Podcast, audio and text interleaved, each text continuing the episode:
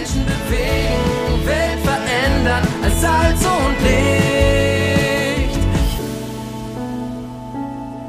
Hoffnungsgeschichten. Hundertmal von Gott bewegt. Ein Podcast der Allianzmission. Frieden statt Rebellion. Wiebke Schmidt-Holzhüter berichtet von den Philippinen. Harry war immer ein schwieriger Junge. So erzählt es seine Adoptivmutter.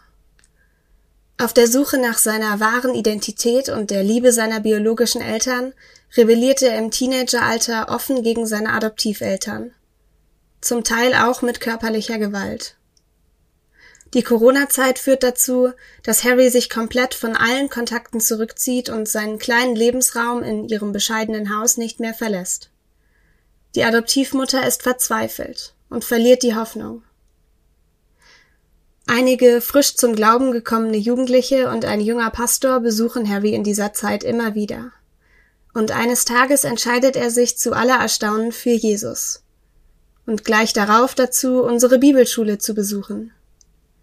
Inzwischen staunen alle, und am allermeisten seine Adoptiveltern, über Harrys zunehmende Offenheit und den spürbaren inneren Frieden, der ihn zur Ruhe kommen lässt. Jeremia 31, der Vers 3 Mit ewiger Liebe habe ich dich geliebt. Darum habe ich dich zu mir gezogen, aus lauter Güte. Lesen und ermöglichen Sie weitere Hoffnungsgeschichten unter allianzmission.de slash Hoffnungsgeschichten.